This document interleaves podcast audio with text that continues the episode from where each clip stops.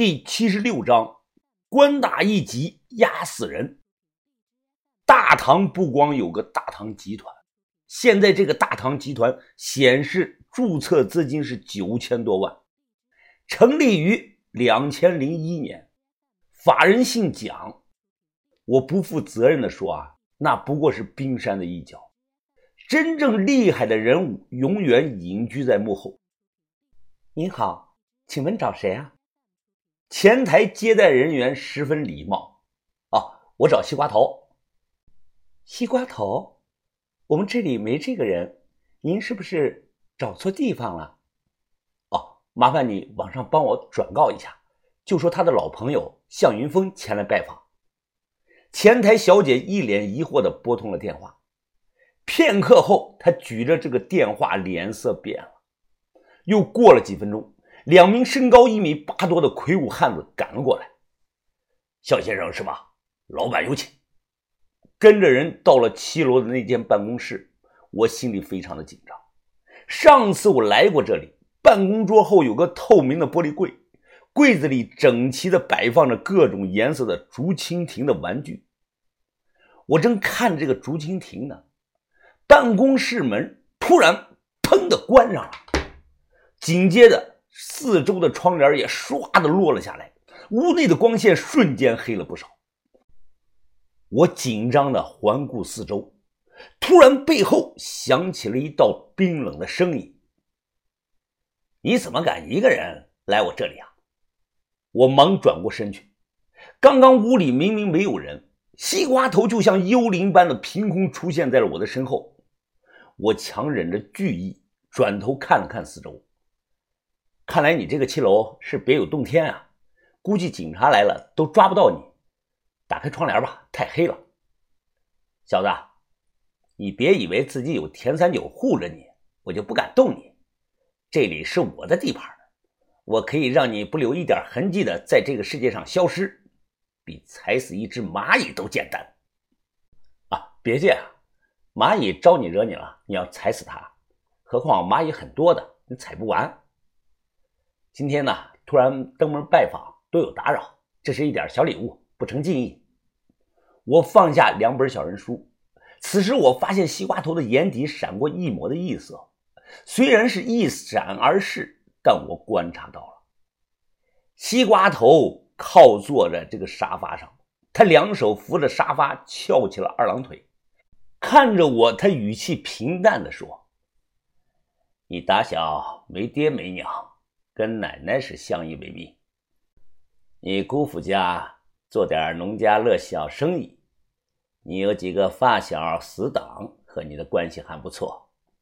你十六岁借了女同学小梅的箱子，孤身一人去了潘家园，因为钱被偷了，要跳桥自杀，碰到了王显生，这才入了北派。随后几年，你们去了银川，到过香港。下过永州，你没什么本事，全凭运气和机缘，周旋于现今多个江湖组织之间。这些成就，以你现在的年纪来看，的确算是可以了。随着他淡淡的讲完这些啊，我的脑门上出了一层的冷汗，胳膊上鸡皮疙瘩都起来了。他竟然连我的女同学的名字都查到了。人呢？分为三六九等，你和我不是一个层次的人。西瓜头他单手指着我，因为你永远是下九流，这辈子到死都是。这一刻啊，我的自尊心被打击到了，因为他说的每一句话都是事实。我从当年入盗墓那行开始，就注定是个下九流的命。他的语气是高高在上，就像这个君王俯视一般。他明面有大唐集团，私下是对接南派，有庞大的文物走私产业链，单手掌控着凶狠的筑基帮，脚踩黑白，资产不知道有多少亿了。比较他，我那点成就和财富简直是微不足道啊！有田三九罩着，他不敢杀我。这次见面，他改用了心理攻势打击我的自尊心。一个男人如果对自己没有信心了，那就等同于半个废物。我怀疑他是不是学过心理学呢？感觉这种手段就像那个 bug 一样。但他漏算了一项我拥有的最重要的东西，那就是自信。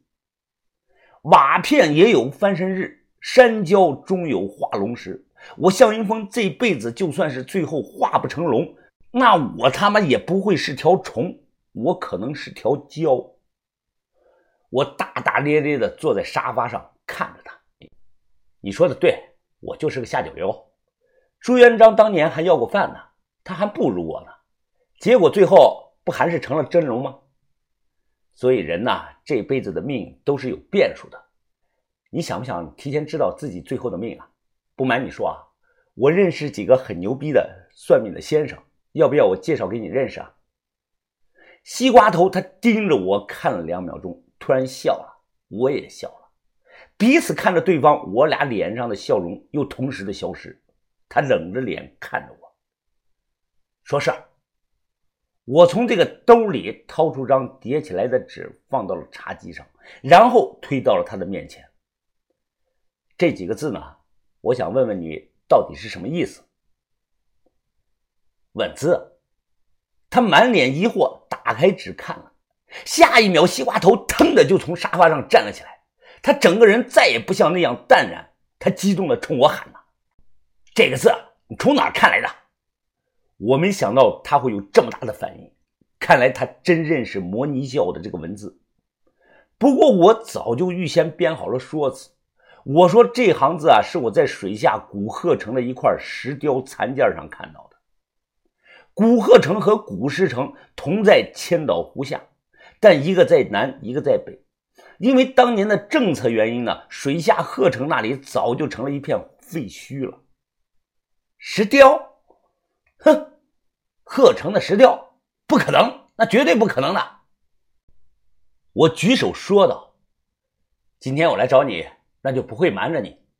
我他妈的敢对天发誓，我要是骗你，那我爹娘出门就让车给撞死。”看西瓜头凶狠无比的眼神，我突然反应过来了，他知道我的背景，我这一向百试百灵的这招失效了。我赶忙又说：“啊，是我记错了。”不是在一块石雕上，是在一尊大铜佛上发现的。那尊铜佛好像是当年小金山岛上某个庙里的。西瓜头深呼吸，他盯着我说：“最后再给你一次机会，不要骗我，要不然我会把你剁碎了，然后做成人肉罐头出口到国外。”我直接掏出手机，佯装大声的打电话：“喂，哎，田哥，有人不给你面子啊。”有人要剁碎我做成罐头，我好害怕呀！你快带人来吧！你他妈的，西瓜头一把揪住了我的衣服，将我狠狠地推到了墙上，恶狠狠地红着眼睛看着我。不要老拿田三九来压我，真把我惹急眼了，我连田三九一起杀！你他妈信不信？我一把推开他，直接拨通了号码，然后把手机递过去。西瓜头他没有伸手接。手机在短暂的忙音过后通了。云峰啊，找我干什么？我指了指，示意他有种把刚才的话对着手机再说一遍。西瓜头黑着个脸，始终没有出声。云峰，哎哎哎，田哥啊，没啥事儿，就是问你吃饭了没有？我最近啊，搞了点千岛湖的土特产，想着寄点过去给你尝尝啊。不用了，我在忙。你没事我就挂了。替我向王把头问好。看我收了手机，下一秒，西瓜头布满寒霜的脸上突然挤出了一丝的笑容。他伸手啪的打了个响指，门外立即冲进来一个人，躬身说：“老板有什么吩咐？”西瓜头看了我一眼，他咧嘴笑道：“ 上茶。”